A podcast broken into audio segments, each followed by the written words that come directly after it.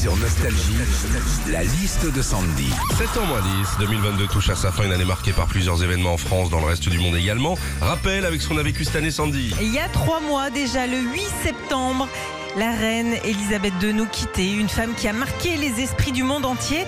Elle avait fêté en juin son jubilé de platine et ses 70 ans sur le trône d'Angleterre. Le plus long règne de l'histoire britannique, mais aussi le plus long règne de l'histoire gastrique. Autre événement à retenir aussi cette année, la pénurie de carburant évidemment, mais aussi le retour de Running Up That Hill.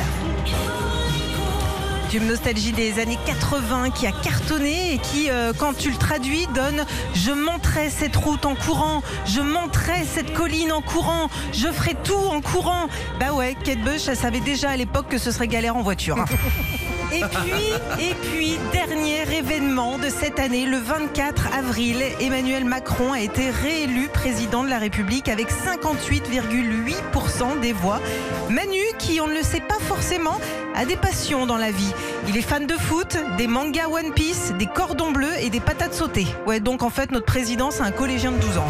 Retrouvez Philippe et Sandy, 6h-9h sur Nostalgie.